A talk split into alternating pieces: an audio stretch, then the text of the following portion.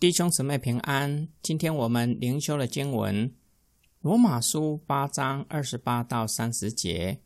我们晓得万事都互相效力，叫爱神的人得益处，就是按他旨意被招的人，因为他预先所知道的人，就预先定下效法他儿子的模样，使他儿子在许多弟兄中做长子。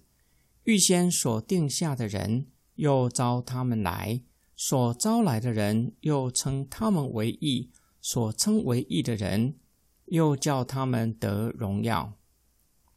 我们晓得万事都互相效力，叫爱神的人得益处，就是按他旨意被招的人。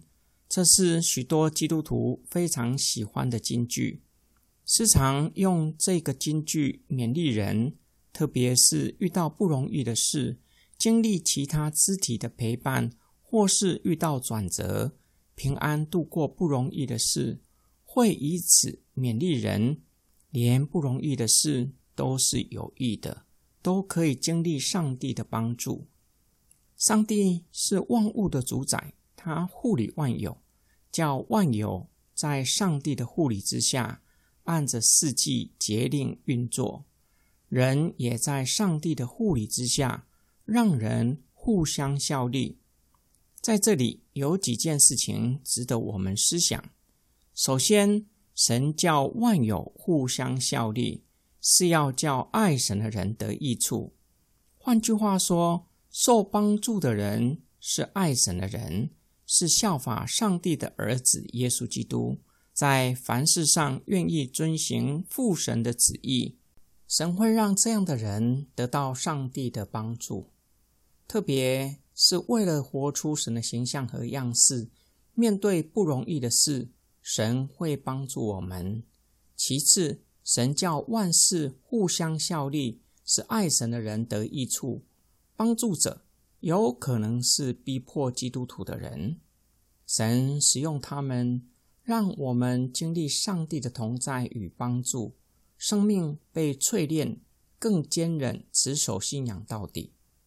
第三，神教万物效力的目的和结果，就是被呼召效法耶稣基督的人被上帝称义，最后进入荣耀。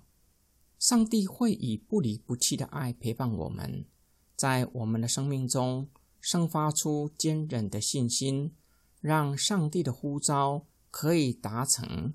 也让我们看见，生命要经过试炼而进入荣耀，因此得荣耀没有捷径，需要走苦路。我们今天的默想跟祷告，在我们生命成长的过程中，有哪一些帮助者，使我们可以效法基督？他们可能是教会的弟兄姊妹，也可能是非基督徒。也有可能是所谓的恶人，为要试炼我们、淬炼我们的生命，叫我们生发坚韧的信心。我们也要向这些人表达我们的感谢。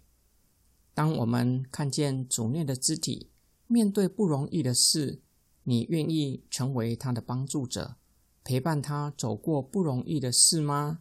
最基本的陪伴就是一同的祷告。甚至流泪祷告，或是安静的聆听他诉说内心的痛苦，不用急着提供建议，只是默默的陪伴，让他感受到你的同在。我们一起祷告，爱我们的天父上帝，感谢你，无论处低谷或是在高处，你都与我们同在，并且你以大能调动万有。让我们可以效法耶稣基督，活出基督，让你的旨意在我们的身上成就。我们也为在信仰上陪伴我们、帮助我们成长的人感谢你，且要谢谢他们对我们存爱心和耐心，等候我们在信仰上成长，陪伴我们走出阴霾。求主帮助我们，当我们被坚固起来。